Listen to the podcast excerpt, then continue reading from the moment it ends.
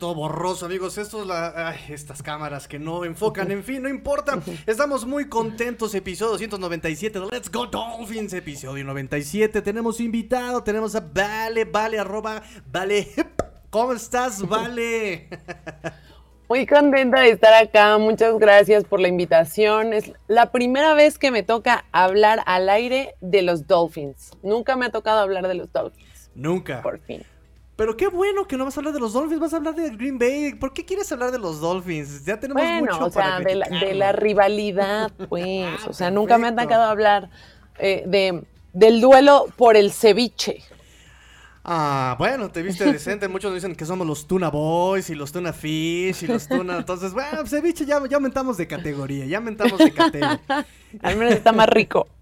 Efectivamente, y ahorita en, temporada vacacional, pues qué rico, exactamente. ¿Cómo estás, Vale? Eh, para los que no sepan dónde te encuentran, qué haces, cuéntanos. Cuéntanos tus redes sociales, cuéntanos dónde te encontramos, cuéntanos qué haces. Claro, a mí me encuentran como arroba valejip por todos lados, en donde me busquen, ahí me encuentran con el mismo nombre. Eh, soy la Packer oficial de, de, Football Girls. Ahí también nos pueden encontrar en arroba NFL Girls MX en, en Twitter y en el resto de las redes sociales como Football Girls MX. Y también colaboro para Máximo Avance los miércoles a la una de la tarde en eh, Máximo Avance University, ahí platicando también de college football. Y pues eh, también colaboro en España hablando de los Packers, etcétera. mucho queso por acá. Qué buena onda, ¿no? Excelente. Entonces aquí tenemos eh, material, tenemos toda una autoridad en opinión sobre los Packers y qué bueno, qué bueno, qué bueno, qué bueno, qué bueno. Eh, rápidamente se presenta Santiago Fernández. Hello, baby. Hello, Santiago. Eh, cuéntanos, vale, cuéntanos. Vamos a arrancar este análisis porque hay mucho de qué hablar. Cuéntanos, cuéntanos, cuéntanos. ¿Qué jugadores llegan a los Packers que van a ser de impacto, ya sea agencia libre o draft? Cuéntanos, ¿tú quién crees que sea eh, ese jugador que va a cambiar este equipo? Pues mira, eh, lo he platicado en diferentes eh, lugares, ¿no? El draft que Green Bay hace este año para mí es uno de los drafts que más me ha gustado. Eh, sin duda, mucha gente se decepcionó por este tema de no ir por un receptor en la primera ronda y, ante la salida de mm, de quién se nos fue un receptor, este, ¿cómo se llama? Ah, sí, Davante Adams, creo que se llama. Yo, no lo conozco, ¿eh? No, me suena. La verdad es que pasaba ahí desapercibido de pronto en el equipo. Entonces lo perdimos y mucha gente estaba como muy decepcionada de que no fuimos por un receptor en primera ronda, pero la verdad es que yo creo que lo hicimos muy bien.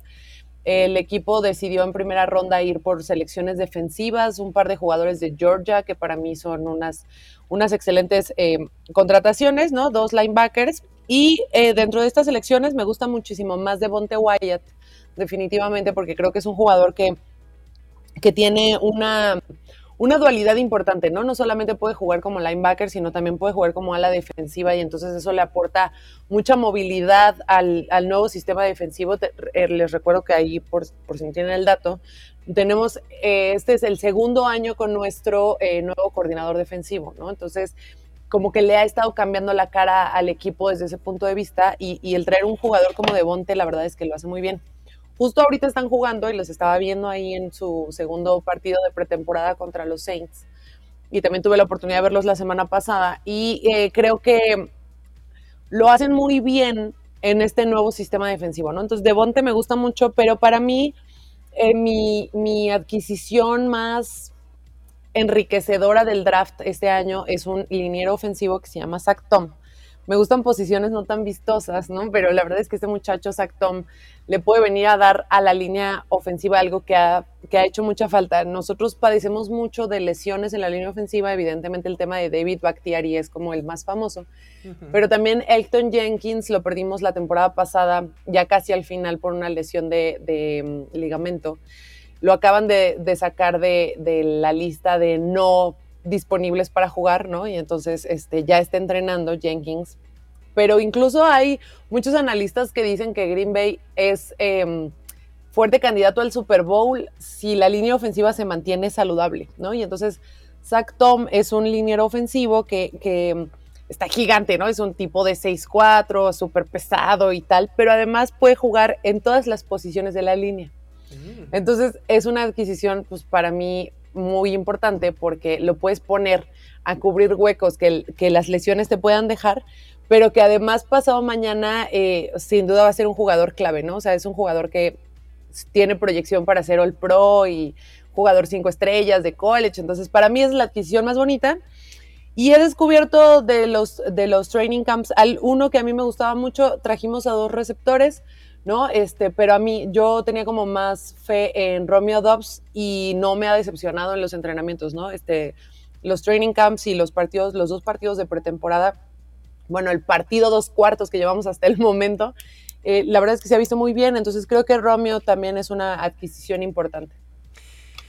Es interesante lo que estás comentando, es interesante por la cuestión de los wide receivers. Voy primero con eh, la línea ofensiva. Tienes que cuidar, evidentemente, al tesorito de Packers. Mira, yo tengo, tengo, mi tema con Aaron Rodgers porque se me hace un hígado, se me hace Luis Miguel del NFL, ¿eh? Entonces, este, obviamente lo van a cuidar lo más que se pueda. Eh, pero, ¿qué onda? Se van por defensivos, él quiere receptores. Yo no sé para qué quiere receptores si ningún receptor novato ha brillado del balón o de la mano de Rogers. Creo que ese es un dato muy interesante. Eh, ¿Qué onda? Eh, ¿Crees que sí la armen con Cobb, Santos, Watkins, Lazard? Para mí son receptores de medio pelo. Eh, tú cuéntanos desde la perspectiva Packers, analista Packers. Claro. Pues mira, yo creo que el, tema de Cobb sin duda es el aporte en el, en el vestidor más que cualquier otra cosa, ¿no? O sea, lo mismo que tenemos ahí con, nuestra ala defensiva con, de Big Dog, Mercedes Lewis. Eh, creo que lo que ellos aportan tiene más que ver con el vestidor que realmente con el campo, ¿no? Eh, Randall Cobb sí le brinda como cierta paz y cierta tranquilidad a Aaron Rodgers a, la hora de jugar, eh, pero, insisto, creo que tiene más que ver con el tras bambalinas. En el caso de Allen Lazard, creo que durante la temporada pasada y la anterior le demostró a Rodgers que podía confiar en él. Em, y, lo han hecho bien. El cuerpo de receptores siempre ha sido muy importante em, el desarrollo. O sea, como bien lo comentas, ningún receptor ha llegado y en su primer o segundo año ha brillado. Davante, mucha gente no lo sabe, hoy sí es el mejor receptor de la liga, pero cuando llegó a Green Bay era Dropante Adams, balón que tocaba, balón que tiraba, ¿no? Entonces, de hecho, eso fue una de las cosas que lo hizo que no lo seleccionaran muy arriba en el draft, ¿no? Davante no fue una gran, una alta selección en el draft porque tenía muchos problemas de drop ¿no? Entonces, este, se fue desarrollando poco a poco, sin duda. Obviamente, eh, tener un, un quarterback del otro lado que te pone los balones en donde los necesitas, pues también es una gran ayuda, ¿no? Obvio, obvio. Pero, este, sí, no, no era el mejor receptor de la liga en ese momento. Entonces, creo que, creo que es importante la salida. A mí, obviamente, sí me dolió perder a Davante, pero hay una parte de mí que se siente esperanzada porque sí creo que en esta temporada bueno, la temporada pasada, pues fue muy evidente que el partido de playoffs, el partido importante de playoffs contra los Niners se pierde por una davante dependencia, ¿no? Eh, porque aunque teníamos a Marqués Valdez Cantling, a Allen Lazard disponibles, eh, al mismo Randall Cobb, Aaron Rodgers se aferra a lanzarle a, Davante y ahí es donde fracasamos un poco, ¿no? De hecho, hay una jugada que yo creo que ha sido de las más analizadas en los últimos años de playoffs, donde le pone el balón a, Davante en una doble cobertura y tiene a Marqués Valdés Cantling libre a la mitad del campo para lograr el primero y diez, y, o sea, como que, híjole, ¿no? Entonces sí creo que el eliminarle la posibilidad de tener esa Davante dependencia es importante. Y creo que el resto de los receptores son manos confiables, o sea, no creo que sean malos receptores. Perdimos un tema de velocidad muy importante con Marqués Valdés Cantling, porque es un velocista, o sea, mucha gente, y creo que la comparación se vale y tan es así que por eso está hoy allá, pero sí creo que es igual, no tan, pero, o sea, sí te puede dar como el tipo de velocidad que, aporta Tyrek Hill, y por eso es que hoy está en Kansas City, ¿no? Entonces, eh, perder a Márquez es importante, sobre todo por el tema de apertura del campo, porque, pues obviamente uno ve, sí, a Davante Adams levantarse por los balones y llevarse grandes recepciones, pero a veces se nos olvida ver como la fotografía completa y entonces la apertura del campo que, que Marqués le permitía, pues muchas veces era lo que hacía que, que Davante brillara, ¿no? Entonces, pero creo que son manos confiables, creo que lo pueden hacer bien. Y creo que en el caso específico de, de Romeo Dobbs, creo que le puede aportar al equipo algo que hacía falta, que era justamente este tema de velocidad, ¿no? O sea, es un receptor muy rápido, es un, es un receptor muy, muy... Tiene los mismos problemas de dropeo que Davante, ¿no? Pero es un receptor muy rápido y que traza las rutas muy bien. Entonces creo que eso les puede ayudar.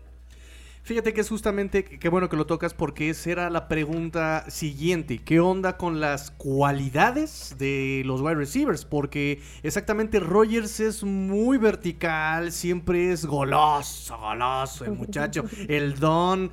Eh, oye, por cierto, digo una pregunta muy, muy aparte. ¿Es fan de Nicolas Cage, eh, Aaron Rodgers, o por qué ese No, es fan de hacer show, es fan de hacer show. Fíjate que este es el yo iba a hacer un hilo eh, justamente de cuando llegó a este, a este entrenamiento para la gente que no sepa que si por alguna razón estaba abajo de una piedra y se lo perdió.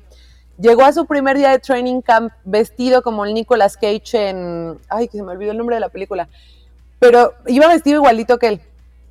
Y el año pasado también hizo una gran entrada con sus playeras de The Office y, ¿no? O sea, como el statement de las playeras. Y un año antes también hizo statements con su ropa. Entonces, yo iba a hacer justo un hilo de, las grandes entradas en los últimos años de Rodgers, pero me suspendieron la cuenta de Twitter y no pude. Entonces, este, como que se me pasó el tiempo, ¿no? Oh. El timing no fue el correcto y ya no lo saqué por eso. Pero como que lo, lo está haciendo cada año. Sí, digo, ese, ese homenaje a Conner. Eh, ah, de Conner. Exacto. de Nicolas Cage. Qué cosa. Pero bueno, regresando al esquema de juego. Es exactamente lo que te iba a preguntar. Eh, Davante podía. E, e, es, muy versátil, Davante eh, Lazard era el vertical que estiraba el campo, pero ahora, ¿quién lo va a estirar? Ahora, ¿quién va a ser el versátil? Eh, me parece que estos wide receivers no, no, cumplen con estas características, ¿no? Eh, a las que Rogers de alguna forma estaba acostumbrado. Cuéntame. Yo creo que este receptor que va a hacer las veces de abridor de campo, ¿no? O sea, de llévate al defensivo lejos para que no me estorbe. Creo que sin duda va a ser Christian Watson o Romeo Dobbs, o sea, cualquiera de los dos novatos, ¿no? En el caso de Sammy Watkins, que comentabas hace rato, la verdad es que yo no tengo ninguna expectativa sobre él, o sea, creo que va a repetir las cosas que le han pasado año tras año, tendrá uno o dos partidos buenos por temporada y ya. Espero que el partidazo que dé de la vida sea el importante de playoffs para los Packers y pues no espero más de él, la verdad. Pero sí creo que tanto Christian Watson, que es el otro receptor que llegó en, segunda ronda, eh, creo que tanto él como Romeo Dobbs pueden hacer este trabajo porque ambos son muy veloces. Entonces creo que le pueden aportar esa apertura. Mientras que Randall Cobb no es el más veloz del mundo, pero sí lo puedes tener en ese pase corto siempre como al escape. Y aquí un tema importante y que tengo, desde el año pasado lo dije y ahora lo, lo, afianzo aún más. El sistema ofensivo de Green Bay está cambiando, se está transformando. Durante los 19 años de Rodgers hemos visto, bueno, ¿no? Este, 17 años de Rodgers, de los cuales tiene como titular 14. Eh, este, hemos visto un ataque aéreo importante pero obviamente todos sabemos que ya se va, ¿no? O sea, entendemos que no se va a quedar a jugar siete años más, que ya tiene 38 años, que si bien le firmaron el contrato por cinco años, pues ya como que, pues no, no creo, ¿no? Porque además, a diferencia de Tom Brady, eh, Rodgers no va a jugar tantos años, creo yo, porque es un jugador que ha sufrido más golpes, que ha sufrido más desgaste, más lesiones, ¿no? Entonces, este, creo que el sistema está cambiando y yo creo que este año vamos a ver a un Green Bay más, más eh, más terrestre, ¿no? Eh, por ejemplo, el, caso de Aaron Jones, nuestro receptor, eh, nuestro, perdón, corredor titular, Aaron Jones no había tenido como tantas participaciones en temas de snaps em, por pase, ¿no? O sea, no era como lo fuerte de, de, Jones, siempre era como más entregas. A partir del año anterior lo empezamos a ver como recibiendo más pases y obviamente el tema de AJ Dillon fue muy evidente que se convirtió en un receptor más, ¿no? AJ Dillon de pronto como que perdemos un poco la perspectiva porque como es tan voluminoso no te das cuenta de su tamaño, pero AJ, Dillon mide casi 1,90. Entonces es un receptor, ¿no? O sea, con un cuerpezote, es un, es un fullback en toda la extensión de la palabra. Entonces, este, creo que el ataque terrestre de Green Bay va a incrementarse por lo que no necesitamos receptores con tantas características asombrosas. Ok, digo Vamos a ver más a las alas, a los receptores, a los corredores. Vas a ver, yo creo que por ahí va la cosa. Digo, también Rogers eh, con tanto tiempo jugando tendría que sabérsela que ya no tiene ese brazo, ¿no? Que ya hemos visto muchos quarterbacks en estos últimos años que se están retirando. Rogers, Rivers, eh, Breeze, ¿no? Que con los años ya también él tiene que ir cuidando ese bracito, ¿no? Eh, me hace mucho sentido. No, le das a un punto súper crítico. Aaron Rodgers tuvo sus mejores números el año pasado. No puede ser. Sí, y, el, y un año antes había tenido los mejores. Entonces, o sea, como que año tras año, los, los últimos, pues sí, los, los tres de Matt LeFleur eh, ha mejorado mucho sus números. Entonces, cualquiera pensaría eso que tú dices, sí, pero no, ¿sabes qué? Le, le, está pasando un fenómeno muy, muy similar a lo que ocurrió con Brett Favre cuando se va a los Vikings y tiene sus mejores tres temporadas. Entonces, este, Aaron Rodgers ahorita, o sea, como que resurgió con el sistema de LeFleur, o sea, quitarle a Mike McCarthy de encima para él fue renacer y sí está lanzando mejor. ¿Se lo adjudicas entonces al esquema? preciso ahora más. Sí, al esquema y también eh, no voy a decir que fue la ayahuasca, ¿no? Este, pero sí creo que creo que él está más cómodo dentro del equipo. O sea, pese a todo este drama que ha ocurrido los últimos dos años, eh, creo que él está más cómodo con el, con el sistema, con el, no solamente el sistema refiriéndote al playbook, sino a la dinámica completa de la ofensiva y se le nota. Voy a hacer este comentario, amigos. A ver, ¿dónde está la cámara? ¿Cámara 2? No, la cámara 3. ¿Dónde? Cámara, aquí, cámara, cámara 5. Ok. Para que vean, muchachos, la importancia del esquema más un buen funcionamiento grupal y con el coach. Denle chance a Tua. Denle chance a Tua con un buen esquema, con una buena dinámica, con una buena dinámica con el coach. Denle chance. Van a ver cómo va a resurgir o por lo menos va a dar eh, muestras de algo, Tua. Denle chance. Si Rogers pudo revivir, que no pueda Tua empezar a nacer, ok, vamos. Este. Vamos rápido con los comentarios. No sé si se vale la comparación entre Aaron Rodgers y Tua Taigo Bailoa, pero está bien. Estamos en tu espacio. Ok, digo, eh, eh, no, no vamos a comparar, este, digo, yo sé que Gil por ahí le quiso hacer el favor comparándolo con Mahomes, pero este, digo, vamos a hacer un poquito con, el contexto nada más. Voy con los comentarios rápidamente. Eh, Beto Munguía nos dice, buenas noches Tigrillo e invitada especial. Buenas noches Beto. Eh, nos pregunta sobre los wide receivers, ya platicamos sobre los wide receivers. Niñire dice, excelentes colaboraciones Tigrillo, muchas gracias. Más bien eh, los agradecimientos y felicitaciones para los invitados que vienen acá. Muchas gracias a ellos por su tiempo y siempre por aceptar amablemente. Mi señor padre, saludos a todos, ya estamos al pendiente de la información. Dolphin, gracias mi señor padre a la Ciudad de México. O sea, también aquí estamos en la Ciudad de México. Eh, Green Bay tiene una dupla de running back muy buena, si no es que la mejor de la NFL, y a ese punto quería llegar. Eh, los estabas mencionando tú también, los iban a, utilizar tal vez como receivers, como back receivers, que ya le llaman actualmente. Cuéntame sobre Aaron eh, Jones y AJ Dillon. A mí me encanta Dillon. Yo no puedo ser objetiva cuando hablo de AJ Dillon. O sea, ¿Sabes qué? Cuando hablo de AJ Dillon sí me sale el cliché de, ser mujer viendo fútbol. O sea, sí, es, impresionante. O sea, el poderío que tiene en el cuerpo me parece impactante, ¿no? Eh, pero aparte me gusta mucho, eh, a mí la posición que más me gusta es la de linebacker, ¿no? Eh, en el fútbol. Este, pero los linebackers de antes, no los de ahora, ¿no? Este, Sí, sí, sí, no. Eh, eh, de hecho, yo me enamoré de la posición por un bear, que eso es algo que me cuesta mucho trabajo confesar, pero sí, exacto. Urlacher es el responsable de que a mí me gusten los, los linebackers. Pero bueno, y, y, y, después de los linebackers, una posición que me gustaba mucho era los fullbacks, obviamente por las mismas características, o sea, por este golpeo súper intenso, ¿no? Y ese poderío físico, etcétera. Y creo que Jake Dillon tiene otra vez esa esa mística, ¿no? Y entonces me gusta mucho su aportación al campo.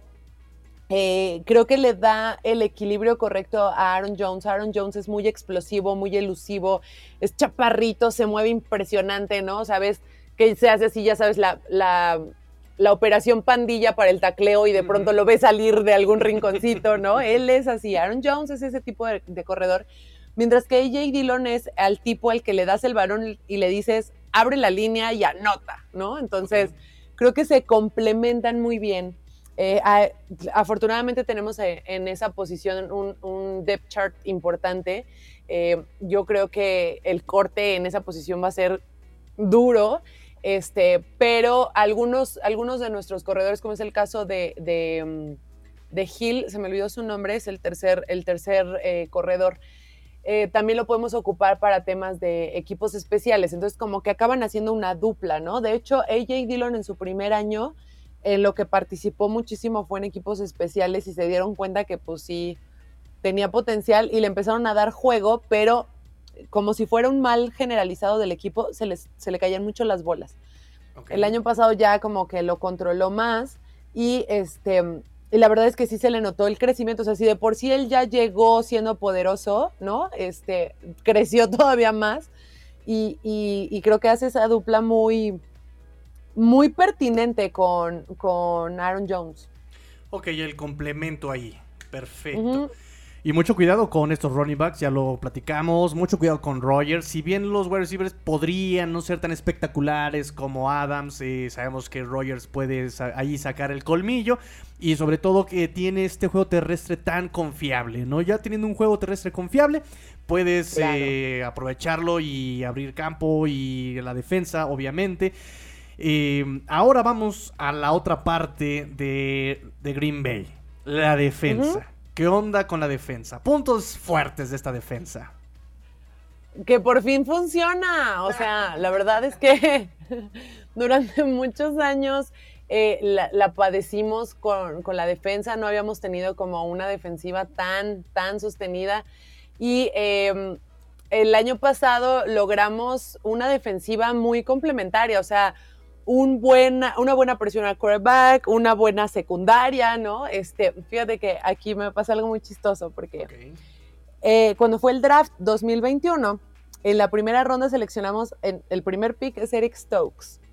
Y entonces yo, bueno, me dediqué, entre el draft y el arranque de la temporada, me dediqué a escupirle a Eric Stokes en todos lados. O sea, qué porquería, porque además estaba disponible todavía en ese momento en el draft a Sante Samuel Jr. Y yo quería a Sante Samuel Jr., ¿no? Porque lo había visto jugar college y me parecía fabuloso, ¿no?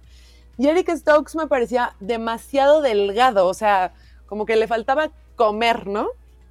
Y lo traen, no, bueno, para la mitad de la temporada yo ya, o sea, mira, me tragaba las palabras de Eric Stokes, te amo, ¿no? O sea, cada una de tus pecas es un arrepentimiento de las cosas que dije de ti, porque de verdad, impresionante. Y perder a figuras tan importantes como, como fue el caso de este, Jair Alexander, que lo perdemos a media temporada por lesión. Y entonces dices, híjole, se te va uno de los bastiones de la defensa, porque si bien era importantísimo, no era el mejor jugador defensivo, nuestro mejor jugador defensivo era Adrian Amos en la, en la secundaria. Pero perder a Jair sí fue como, Dios santo, ¿ahora qué vamos a hacer? Y los novatos se rifaron, ¿no? Eh, jugadores que sacamos de abajo de las piedras y lo, hicieron perfecto, ¿no? Y ahora son top 3 en su posición y entonces de cinco posiciones en la secundaria tenemos a tres que están en el primer equipo de, la liga, ¿no? Entonces, creo que la llegada del, coach Joe Barry le, vino a dar un, un, cambio importante a la defensiva. O sea, cambiaron por completo la esencia de la defensiva. Se nota perfectamente la presión de los, de los linebackers es fabulosa, ¿no? O sea, lo que está ocurriendo con Preston Smith, haber perdido a una pieza como Sadarius Smith y que no se notara en el campo, híjole, creo que es importantísimo. Entonces, sí, yo sé que suena como ahí medio raro, pero ¿qué es lo más importante de la, de la defensa de Green Bay hoy? Pues que funciona, ¿no? O sea que durante muchos años no lo hicimos y, la temporada pasada la verdad es que la defensa sostuvo al equipo muchas veces. Eh, creo que en el partido eh, em, de playoffs contra los, contra los Niners es la defensa la que se rifa, ¿no? Este, y, a la ofensiva no le alcanza, o sea, y, como te dije hace rato, y de verdad lo, lo digo una y otra y otra vez, al MVP de la liga no le alcanzó para echarse el equipo al hombro y decir los voy a sacar de aquí. Es la primera vez en todos estos años que yo sí culpo a Aaron Rodgers de que no se haya avanzado, pero este, sí creo que, que mm, la defensiva tiene una cara totalmente distinta y que con las adiciones que hicieron en el, en el draft, híjole, mi defensiva favorita, no porque le vaya a Green Bay, de verdad, pero sí creo que, híjole, se vuelve muy agresiva, ¿sabes? O sea, como muy, muy constante el tema del ataque, o sea, la presión al quarterback, pero también la presión profunda, o sea, los veo muy completos, muy completos. Me hablas maravillas de esta defensiva. Me hablas de maravillas. Eh, pero todos tenemos un talón de Aquiles. ¿Cuál es el talón de Aquiles de esta defensiva? Dolphins, ¿dónde podría atacar a esta defensiva? Yo creo que em, lo que le hace daño a Green Bay en términos generales, ¿eh? O sea, estoy hablando tanto ofensivo como defensivo, son las lesiones en la línea.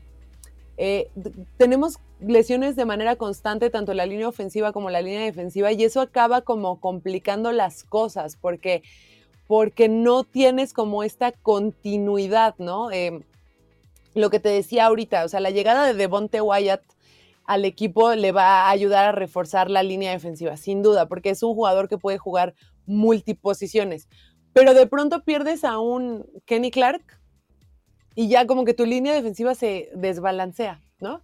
Lo mismo pasa con la línea ofensiva, o sea, pierdes a uno, a un jugador, como es el caso, por ejemplo, el año pasado, eh, en el primer partido perdimos a Josh Myers, nuestro centro, ¿no? Porque, porque soltamos a nuestro centro este, titular, que durante toda la vida Aaron, Aaron Rodgers lo había amado, lo soltamos, se va, se va a los Lions, llega Josh Myers vía draft, y en el primer partido se rompe el dedo y ya lo perdemos para siempre, ¿no? Y entonces apenas esta en esta pretemporada está regresando. Eh, y creo que ese es, ese es el tema, o sea, las líneas, o sea, si logras presionar a las líneas puedes colapsarlos. Entonces, una buena línea ofensiva del rival sí le puede representar un como un tropezón a Green Bay, ¿me explico? Sí creo que el ataque terrestre es, algo que dobla más fácilmente a la defensiva de Green Bay que el ataque aéreo. Sobre todo, ya que lo estás mencionando, este, recordemos que los Dolphins y los Packers se enfrentan hasta la semana 16. Sí, exacto. Y ¿dónde va a ser? Por eso te hablo de las lesiones. Exacto. Sí, por eso te hablo de las lesiones. O sea, yo creo que para ese punto lo que podemos esperar es eso, que Green Bay llegue, porque además Green Bay es un hospital de manera continua, ¿no? Entonces sí podemos esperar que, lleguen mermados, aunque la verdad, la verdad, o sea, la verdad, la verdad, la verdad, sin sonar así como muy este, soberbia ni nada, pero yo sí creo que para ese momento Green Bay ya va a tener muchísimas cosas definidas, o sea, ya van a ser los campeones del norte y esas cosas, ¿no? Ah, Como cada año. Entonces, este, sí creo que ya van a tener como muchas cosas definidas, pero es muy probable que el, enfrentamiento en Navidad contra los Dolphins eh, sea un partido que, que le permita a Green Bay como posicionarse mejor en la tabla, ¿no? O sea, más que un tema de necesito ganar para calificar, es un tema como de asegurar cosas. Así, así veo ese partido, así se me antoja para, para el Christmas Eve. Eh, entonces, pronósticos de Vales, victoria para Green Bay. La verdad, la verdad, sí. O sea, yo no, yo no, yo no creo. Ay, es que no quiero decir esto porque se va a escuchar muy feo, pero yo no le tengo fe a Tua al frente del equipo. Y me gustan mucho los Dolphins, de verdad. O sea, pero. No. Y además, también creo que va a ser complicado para el equipo. O sea, para Miami va a ser complicado todo el cambio que tienen en el staff. ¿No? O sea, porque al final de cuentas tienen, tienen no solamente cambio de head coach, sino todo, todo, por ejemplo, todo el staff ofensivo cambió, ¿no? O sea, no tienen como ni siquiera continuidad así de, bueno, es que ahora nosotros también perdimos a nuestro coordinador em, ofensivo, porque Nathaniel Hackett se fue como head coach de los Broncos, ¿no?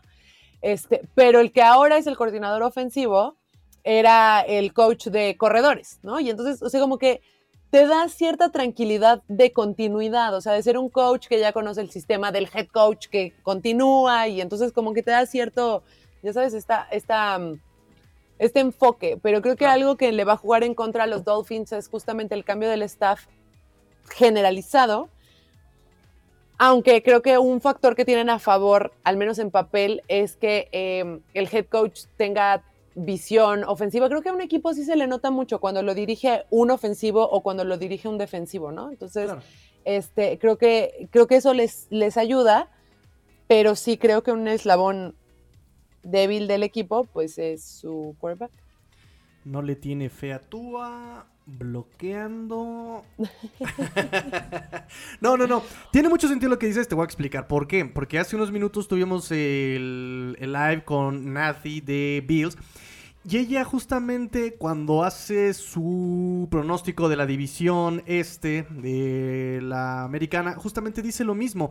Yo a Jets lo veo en cuarto lugar y a Jets muchos lo ponen en tercer lugar y ella nos comenta por lo mismo. Es un eh, staff de coacheo nuevo, están todos muy verdes todavía. En cambio, Patriotas pues ya tiene a Bill Belichick como head coach, como general manager, hay más constancia. Y es algo que también yo he planteado en este espacio, ¿no? Eh, muchos me preguntan, ¿qué le falta a Dolphins si ya tiene roster, si ya tiene eh, defensiva, tiene constancia? Necesita encontrar un esquema de trabajo, aferrarse a él y seguir año con año, porque eso le ha servido a Bills, a Kansas, a Tampa, a Santos en su momento. O sea, no me canso de repetir la misma cantaleta. Entonces, tiene mucho sentido lo que, lo, que mencionas aquí con, con respecto a Dolphins. Sí, mira, yo la verdad es que obviamente, yéndole a Green Bay, eh, vivo muy poco drama de cambios de mariscal de campo, ¿no? O sea, en, los, en los 25 años que tengo de ser fan del equipo, he visto jugar a dos quarterbacks. Wow, y los dos son Salón de la Fama, o sea. Sí. ¿No? O sea, pues, ¿no? Entonces, Claro, eh, lo vivimos poco, pero obviamente entiendes, o sea, si entiendes el esquema del fútbol y entiendes de qué se trata el jueguito, pues sabes que el, estar cambiando de, de quarterback no, no, te puede garantizar siempre el éxito, ¿no? O sea, no todos son Tom Brady que pueden llegar a otro equipo y hacer maravillas, o sea, Tom Brady vino a enseñarnos que la NFL se podía jugar de una forma que nadie juega más que él, o sea, punto. Entonces, este, este, este tema de ganar Super Bowls año tras año, o sea, a ver, solamente le pasa al señor, ¿no? O sea, por Dios. Pero el, encontrar la, química correcta entre el staff y el, y el, y el quarterback, entre, ¿no? O sea, lo puedes ver con, Matthew Stafford, o sea,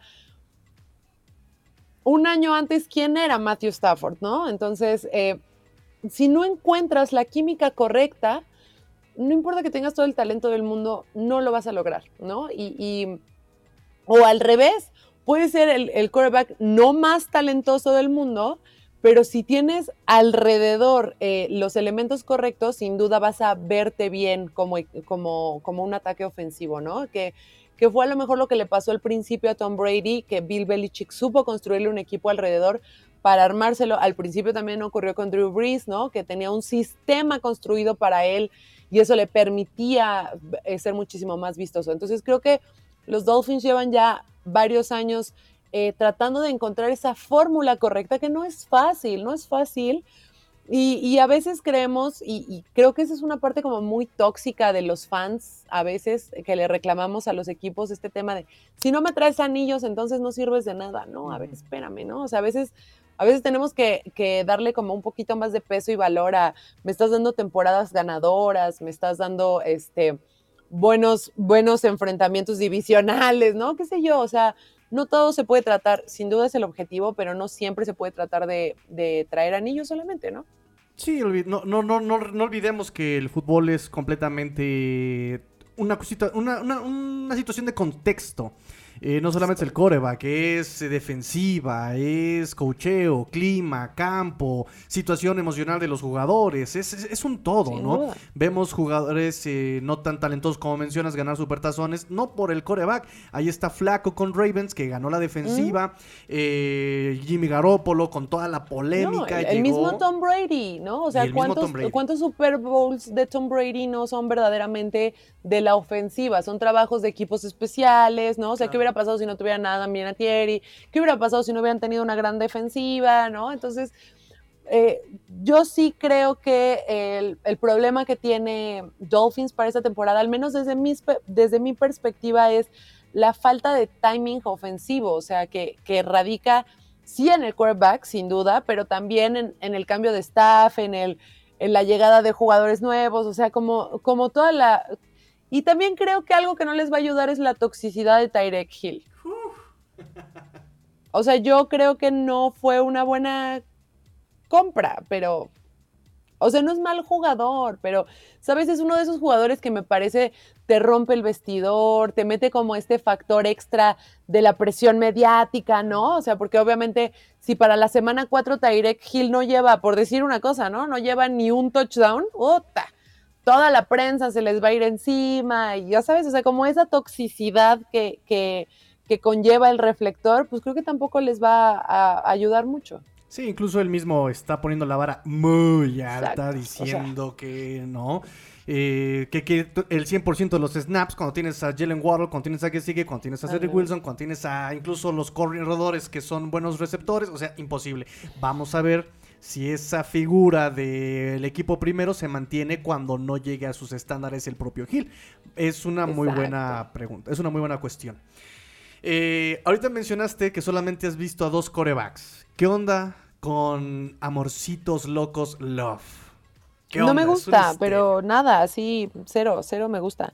Eh, fíjate que yo tengo un problema muy duro con él porque, a ver, yo tengo muy claro que un quarterback, un jugador, el que sea, de la posición que sea, el que tú me digas, que está en la NFL, sin duda es mejor que yo, ¿no? O sea, punto.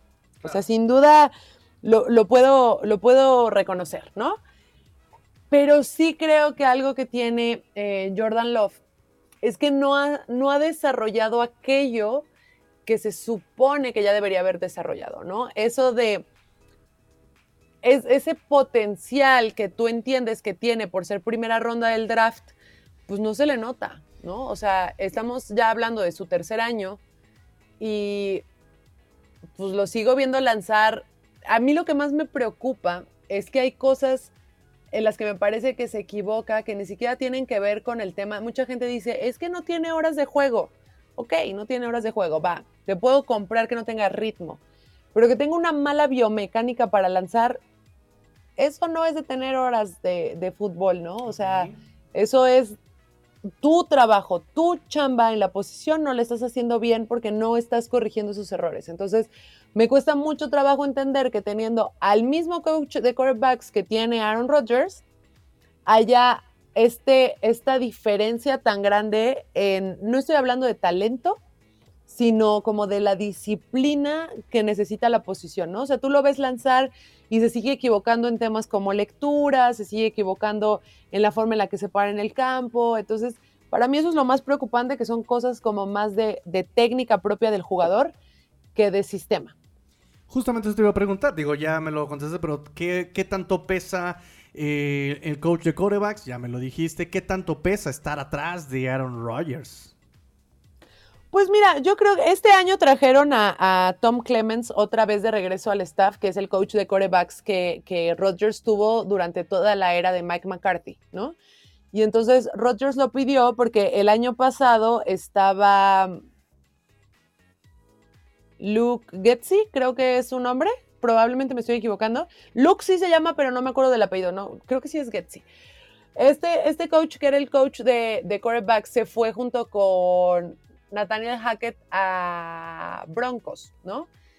Y este, obviamente la posición quedó ahí como descubierta y entonces Rodgers se dice, que así fue como ocurrió, Rodgers le pide a Matt LeFleur que le traigan a Tom Clements, porque él lo conoce y lo conoce muy bien. Entonces, pero de cualquier manera, digamos que el desarrollo de la posición, pues tuvieron al, mismo, al mismo coach durante estos tres años de Jordan y Jordan pues no ha podido como desarrollarlo. O sea, Green Bay siempre ha tenido un, un QB room importante. O sea, si bien los titulares han sido Brett Favre y Aaron Rodgers, hemos tenido corebacks banca, ¿no? Este, importantes, que se han ido a otros equipos y han hecho cosas importantes, pero, pero yo no creo que Jordan Love eh, vaya a ser, ¿no? Y entonces, pues sí, sí, sí me veo muy pronto pasando sequía durísimo. Pues sí, porque yo también no creo que cinco años los vaya a cumplir Rogers. Yo no, no, no lo creo. No, pues no.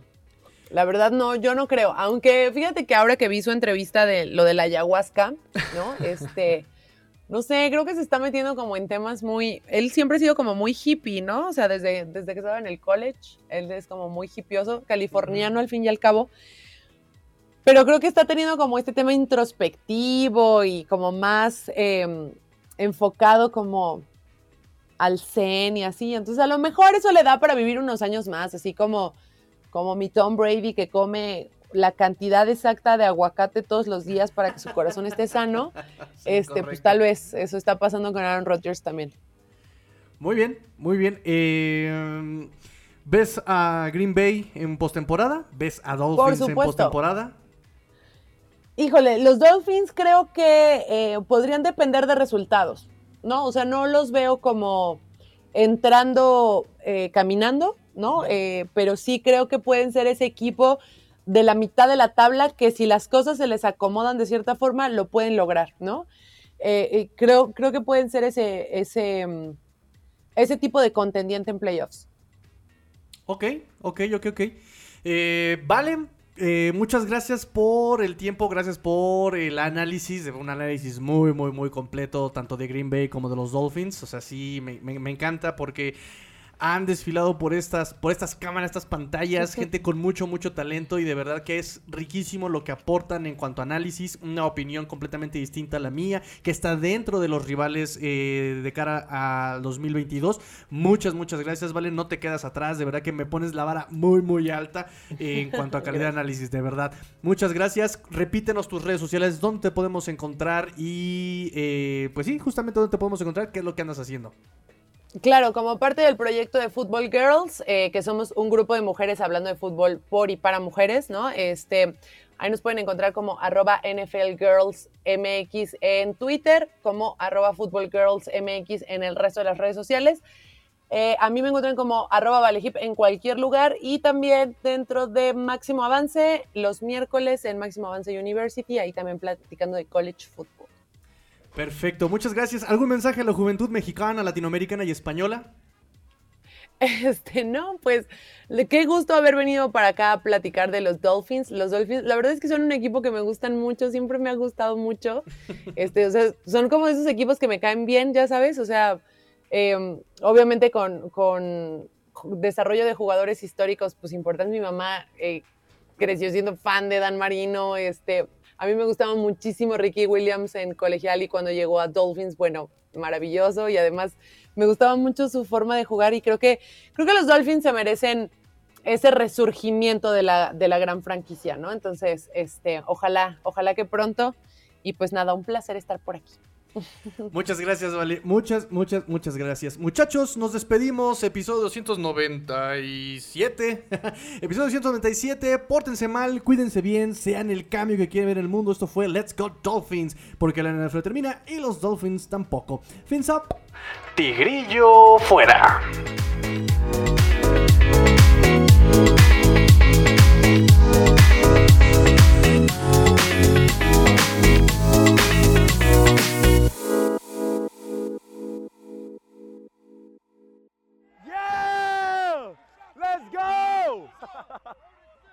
Let's go!